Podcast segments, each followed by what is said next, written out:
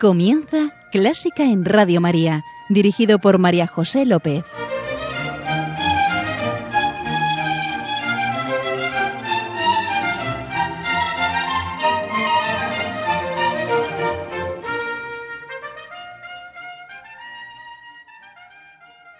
Que la lengua humana cante este misterio, la preciosa sangre y el precioso cuerpo.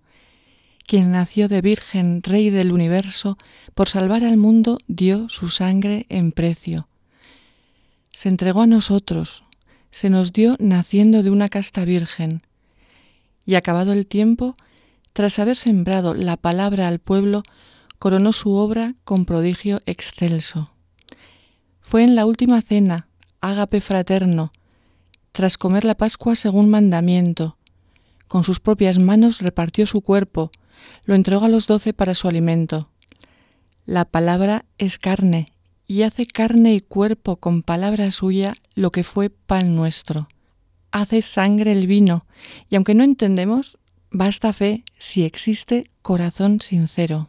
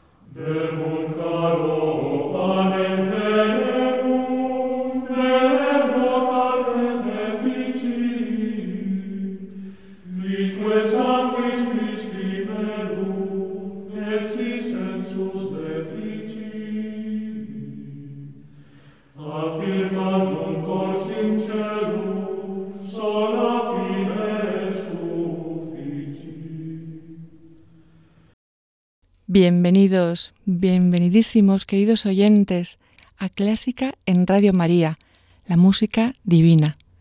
Encomiendo este programa a la Virgen y va por ti, Señora.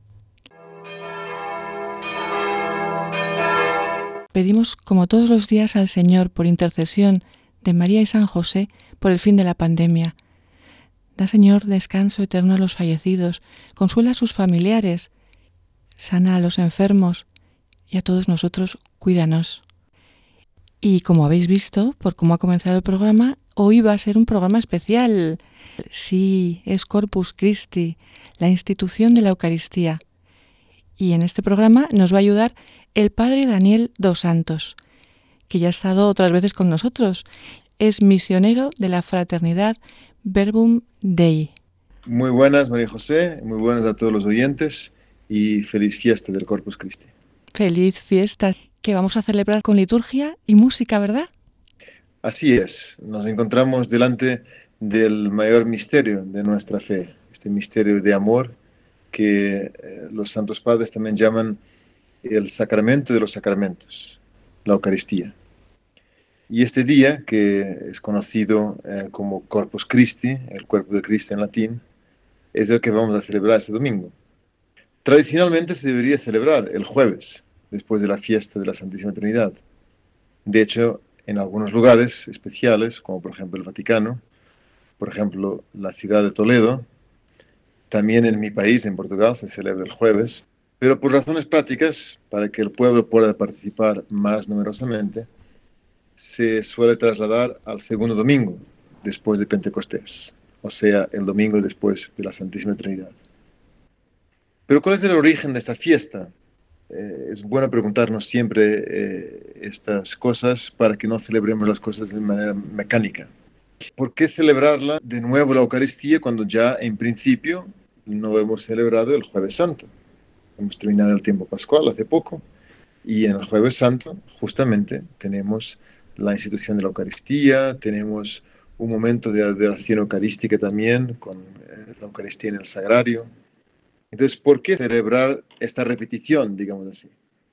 El origen está en un milagro eucarístico eh, del siglo XIII y en la fe de una mujer enamorada de la Eucaristía. La fiesta en realidad se estableció primero en una diócesis de Bélgica, la diócesis de Lieja, y fue a causa de, justamente decía, de la fe de esta mujer, una mujer que se llamaba Juliana de Montecornillon, eh, y que insistió mucho con el obispo eh, y con otros eh, sacerdotes de que se hiciera una celebración centrada en la Eucaristía, en la institución de la Eucaristía.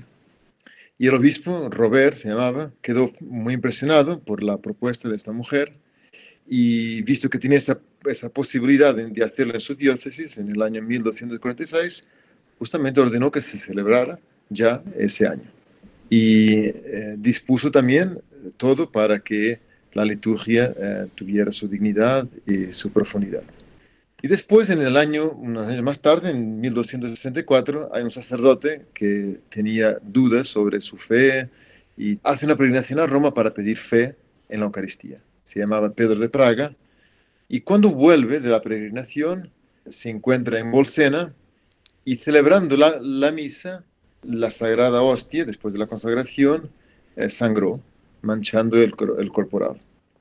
Entonces la noticia llegó rápidamente al Papa Urbano IV, que se encontraba ahí cerca de Orvieto, donde, por cierto, hoy en día podemos encontrar también este corporal eh, con las marcas de la, sangre de Cristo.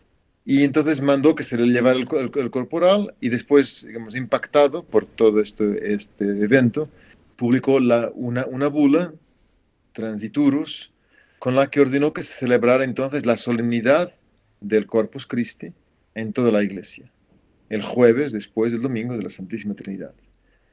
Y justamente en esta bula se menciona que la celebración del jueves santo es particularmente densa y intensa por la celebración de la pasión, muerte y resurrección del Señor, y que por eso parecía conveniente dedicar otro día exclusivamente a la institución de la Eucaristía. De hecho, tenemos el jueves santo, eh, digamos, dividido en dos días. Uno es eh, Jesucristo, sumo eterno sacerdote, donde celebramos la institución del sacerdocio, y ahora, este jueves, eh, el jueves después de la Trinidad, dedicado a la Eucaristía. Entonces, en estas meditaciones que vamos a hacer ahora, acompañados por la excelsa música clásica, sacra, de esta festividad, intentaremos profundizar en este gran misterio de amor. Y vamos a recorrer las partes de la celebración eucarística que apuntan todas a introducirnos en el memorial de la pasión, muerte y resurrección del Señor. Pudiera parecer un poco extraño que eh, estemos hablando de las partes de la Eucaristía en el Corpus Christi, porque la gente se centra más en la adoración, pero es que mirar a Cristo en la hostia santa es mirar, es dejar que Él nos introduzca en el misterio de su pasión, muerte y resurrección. Tomad y comed, tomad y bebed, este es mi cuerpo, este es mi sangre.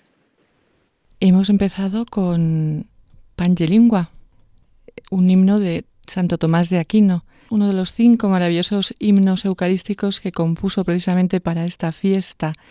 Seguimos con otro, una pequeña muestra de otro. Adórote, devote. Empezamos adorando. Te adoro con devoción, Dios escondido, oculto verdaderamente bajo estas apariencias. A ti se somete mi corazón por completo y se rinde totalmente a contemplarte. Eso es lo que intentaremos hacer, ¿verdad?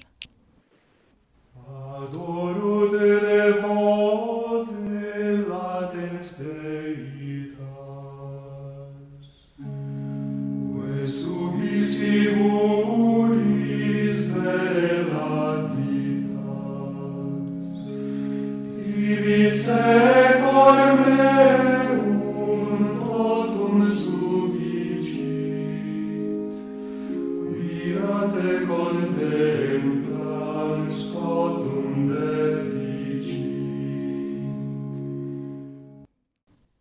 Muchas gracias, María José, de nuevo por eh, introducirnos también en esta fe del gran santo de la Eucaristía, Santo Tomás de Aquino, que nos ayuda a celebrar la Eucaristía con esta intención de Cristo.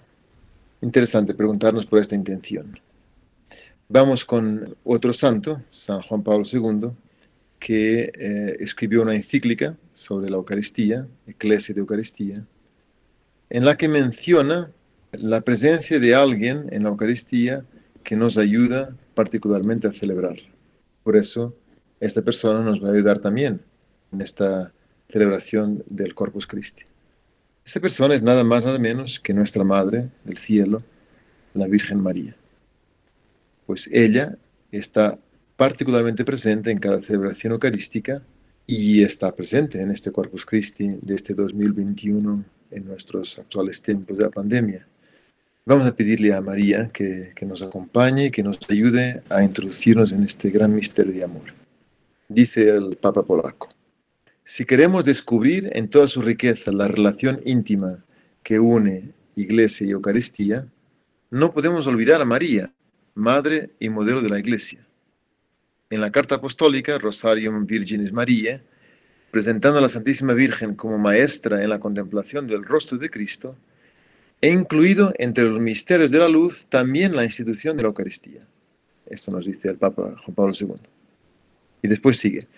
Efectivamente, María puede guiarnos hacia este santísimo sacramento, porque tiene una relación profunda con él. Qué bonito poder eh, contemplar a Jesús en la custodia, contemplar a, Cristo haciéndose presente en la Eucaristía junto a nuestra Madre del Cielo. La relación de María con la Eucaristía, sigue San Juan Pablo II, se puede delinear indirectamente a partir de su actitud interior. María, es una expresión bellísima esta, es mujer eucarística con toda su vida. La Iglesia, tomando a María como modelo, ha de imitarla también en su relación con este santísimo sacramento. Al iniciar la celebración de la Eucaristía, si nos acordamos todos, después del, rito inicial eh, de mencionar a las personas de la Trinidad, se nos invita a pedir perdón por nuestros pecados, por nuestras faltas de amor, para poder celebrar dignamente estos santos misterios, dice el sacerdote. María, la Inmaculada, tiene una especial gracia de Dios para ayudarnos a reconocer nuestros pecados y a dejarnos purificar y abrazar por la misericordia de Dios. Dejemos entonces que la Madre del Cielo nos ayude a acercarnos a la Eucaristía con un corazón puro. Y escuchemos el Señor ten piedad, que en griego se dice Kyrie eleison, de los ritos iniciales de la misa. Y quizá de ahora en adelante podemos acordarnos que María está a nuestro lado en cada Eucaristía ayudándonos a acercarnos a ella, a la Eucaristía, con un corazón puro. Y escuchamos el Kyrie de la Misa de la Coronación de Mozart, que veréis que tiene un pórtico con tres Kyries muy sentidos y entonamos con los solistas una sentida súplica.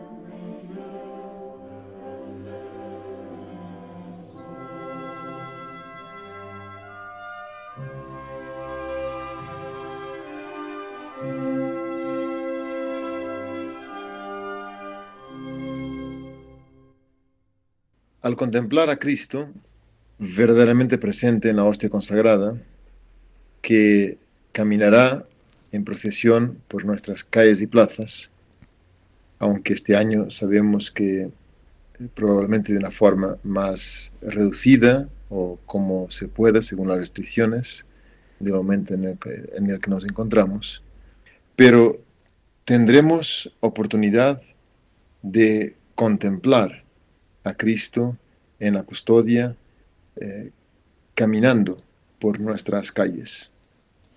Justo en ese momento hemos de dejarnos cubrir como María por la sombra del Espíritu Santo, para que Él lleve a cabo en nosotros su intención amorosa de hacerse presente en la Eucaristía.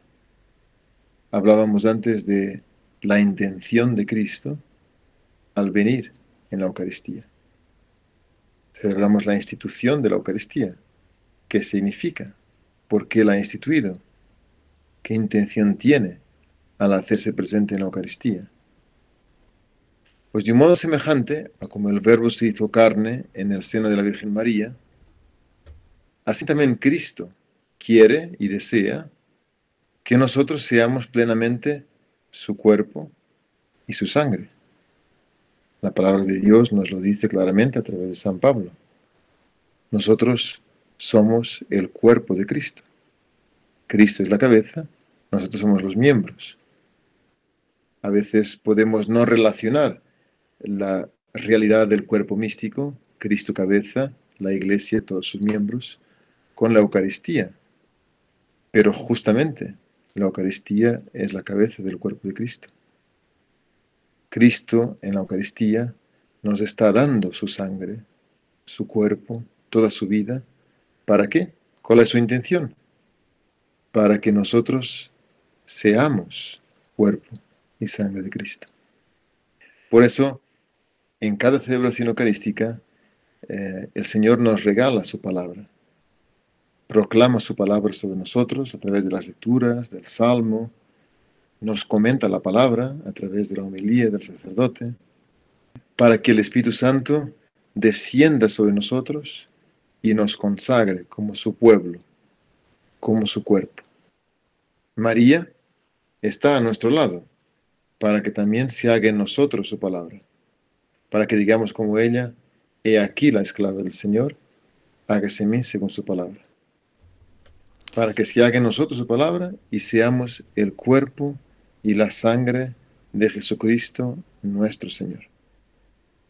Y veréis de qué forma tan dulce, tan humilde y a la vez tan firme lo dice con ese eche anchillamea en esta pieza de Hasler.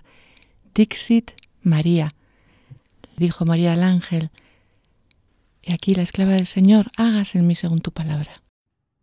Die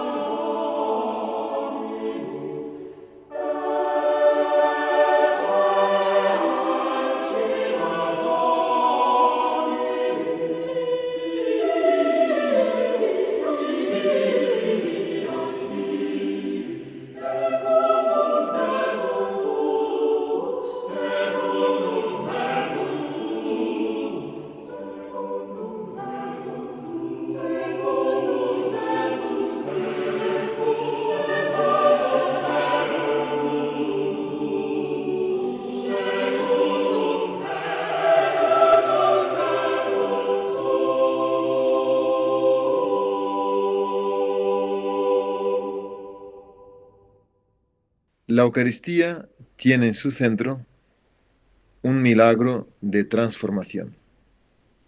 El pan y el vino ofrecidos sobre el altar se convertirán en el cuerpo y la sangre de Cristo, según nos dicen las mismas palabras de la consagración.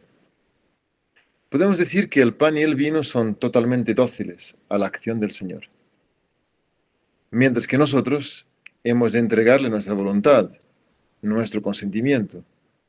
Claro que no lo hacemos forzadamente, sino por amor. La oración de las ofrendas, eh, os la puedo leer la parte del pan, por ejemplo, eh, nos eh, invita a esta oración justamente a este ofrecimiento.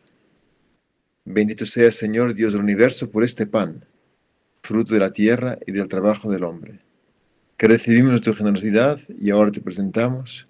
Él será para nosotros pan de vida. Nosotros nos ofrecemos para ser también nosotros o para ir siendo pan de vida. Bendito sea Señor Dios del universo por esta vida que me has dado fruto de la tierra y del trabajo del hombre también. Y que te presentamos, que te presento, para que tú me transformes. De nuevo, San Juan Pablo II eh, nos ayuda a vivir la Eucaristía con María y el ofertorio en particular. Dice San, San Juan Pablo II que igual que la Virgen fue llamada a ofrecer toda su humanidad y feminidad a fin de que el verbo de Dios pudiera encarnarse y hacerse uno de nosotros, así hemos de hacerlo también nosotros. Ofrezcámonos entonces en la celebración eucarística, en el ofertorio y delante del Santísimo, para que el Verbo de Dios se pueda encarnar y hacerse uno con nosotros. Lo oramos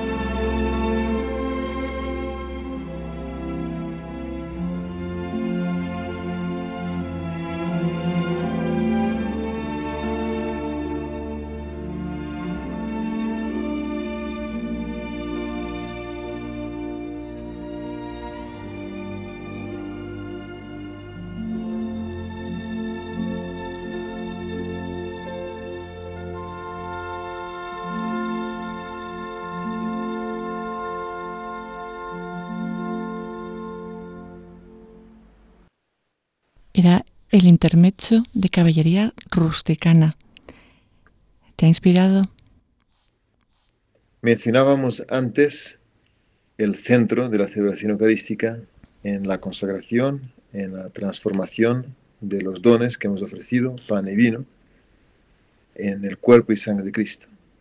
Pero justamente antes de esta oración de la consagración, cantamos todos juntos esta oración tan especial que es el Santo, oración a la Santísima Trinidad.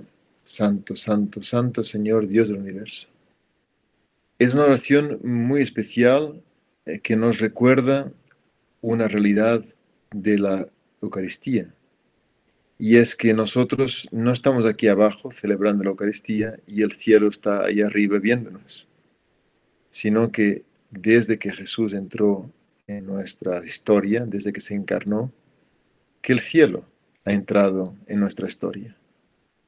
Y por eso la Eucaristía es la celebración de lo que se vive en el cielo, de la entrega de amor de Dios, de los ángeles, de todos los santos, hacia todos nosotros.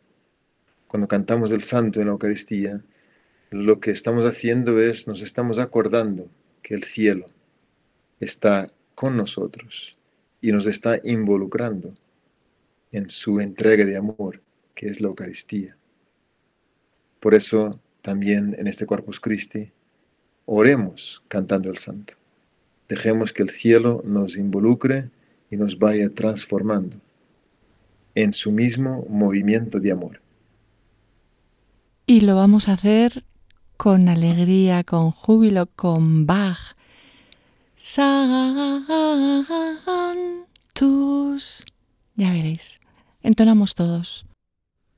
Thank you.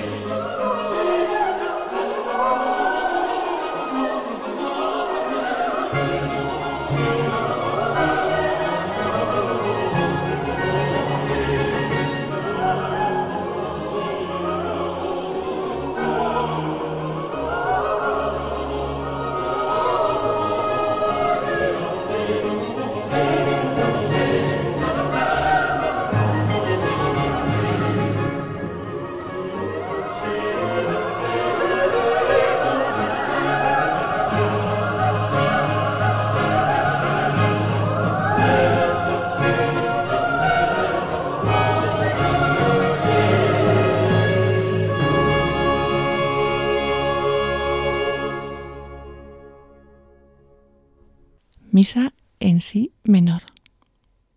En la Eucaristía, una de las oraciones que más utilizamos y que a lo mejor eh, menos nos damos cuenta es el amén. Lo decimos eh, cada vez que el sacerdote nos invita a dar gloria a la Trinidad. Eh, lo decimos también al final del, Gloria, del Credo. Y lo decimos de un modo especial al final de toda la oración consagratoria, que en nuestro rito romano Decimos, por Cristo, con Cristo y en Cristo, a ti Dios Padre Omnipotente, en la unidad del Espíritu Santo, todo honor y toda gloria por los siglos de los siglos, y todo el pueblo de Dios canta ese gran amén, que es una aceptación, es un reconocimiento, es una acogida de todo lo que el Señor eh, hace por nosotros eh, en la Eucaristía. Por eso eh, la Virgen María es maestra de esta acogida. Ella acoge al Verbo, acoge al Hijo de Dios en su vida y a partir de ahí invita también a José a hacerlo. Y Cristo realmente entra en nuestra historia a través de este gran amén de María y de consecuencia también después de José. Vamos a eh, decir este amén también delante de la hostia consagrada, eh, reconociendo su amor y acogiendo su amor. Vamos a cantar este amén, eh, así como nos lo invita en la liturgia oriental, donde se dice, te glorificamos, te bendecimos, te damos gracias Señor, te suplicamos, oh nuestro Dios, y nosotros en nuestro corazón le respondemos amén, amén, amén.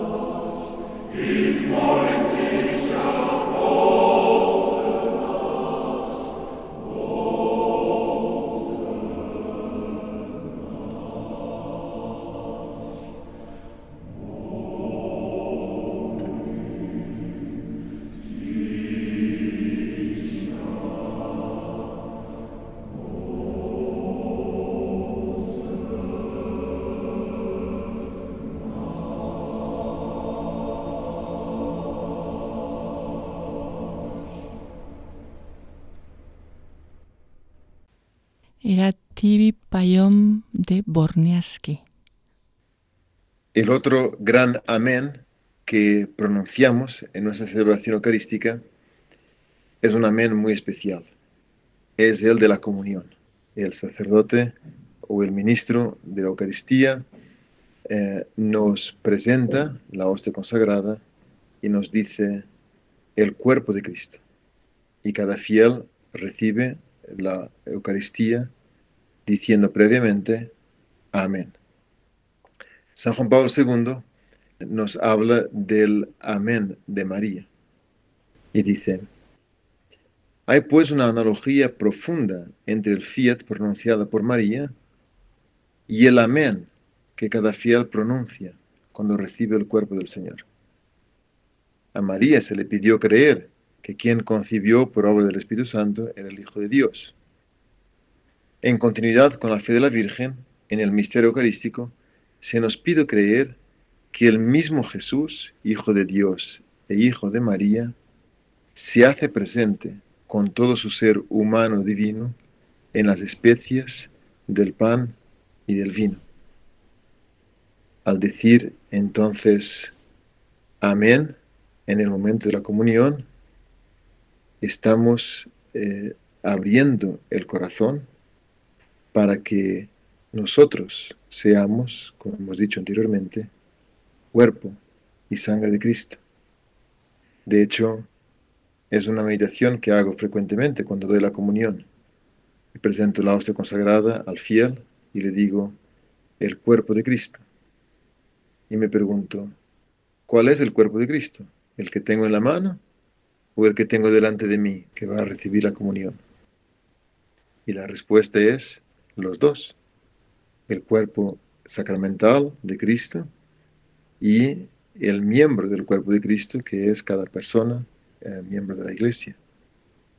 Por eso, digamos con María este amén al recibir la Eucaristía y al contemplarla, para que seamos también nosotros cuerpo y sangre de Cristo.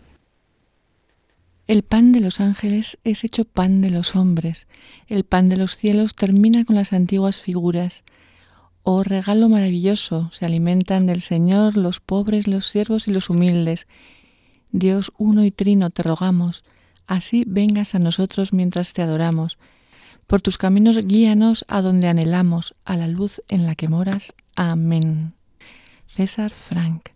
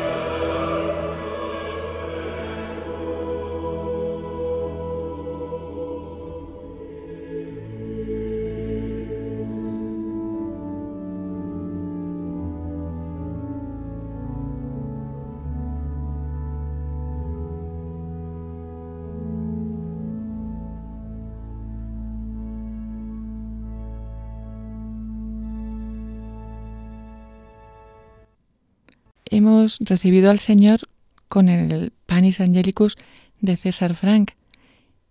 Y os cuento una anécdota.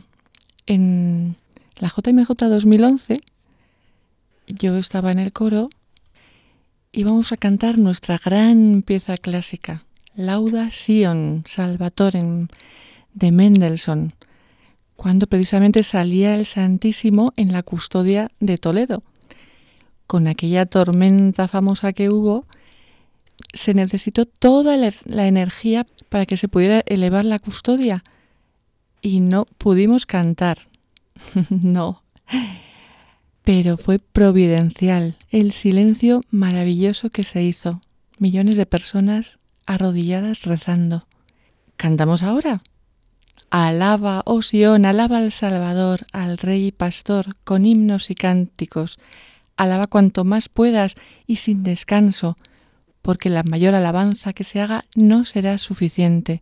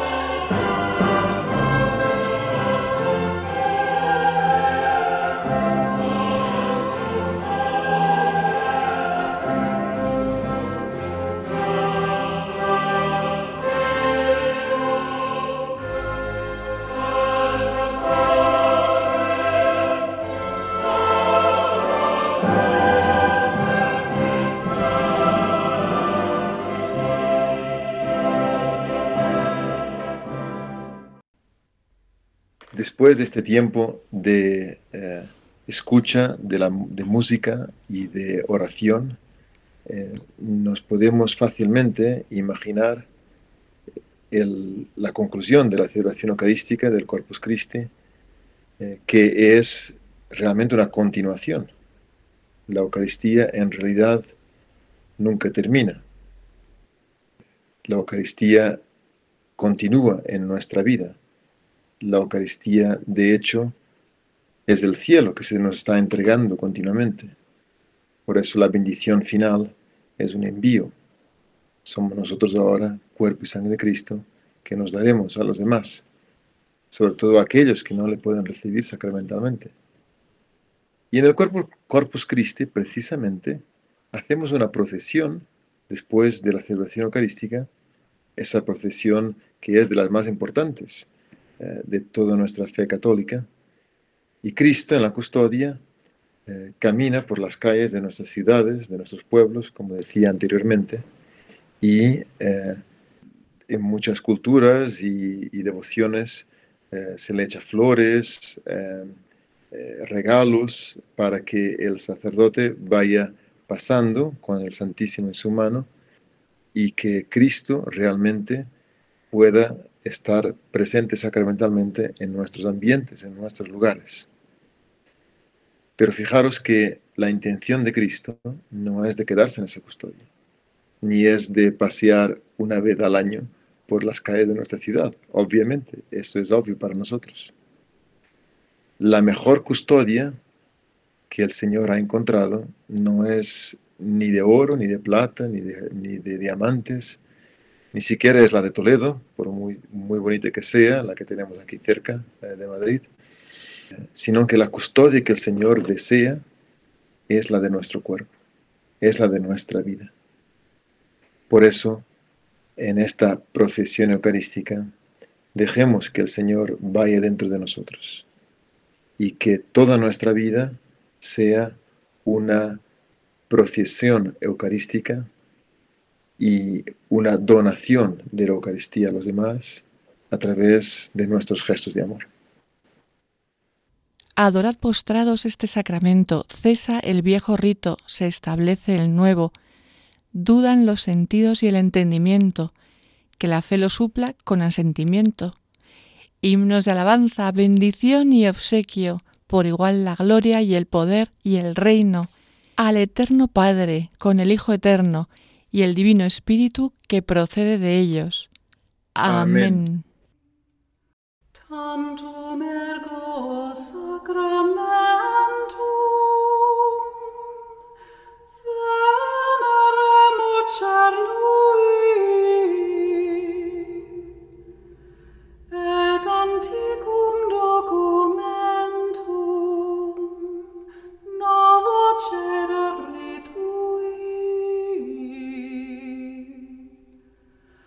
Prestet vide supplementum sansum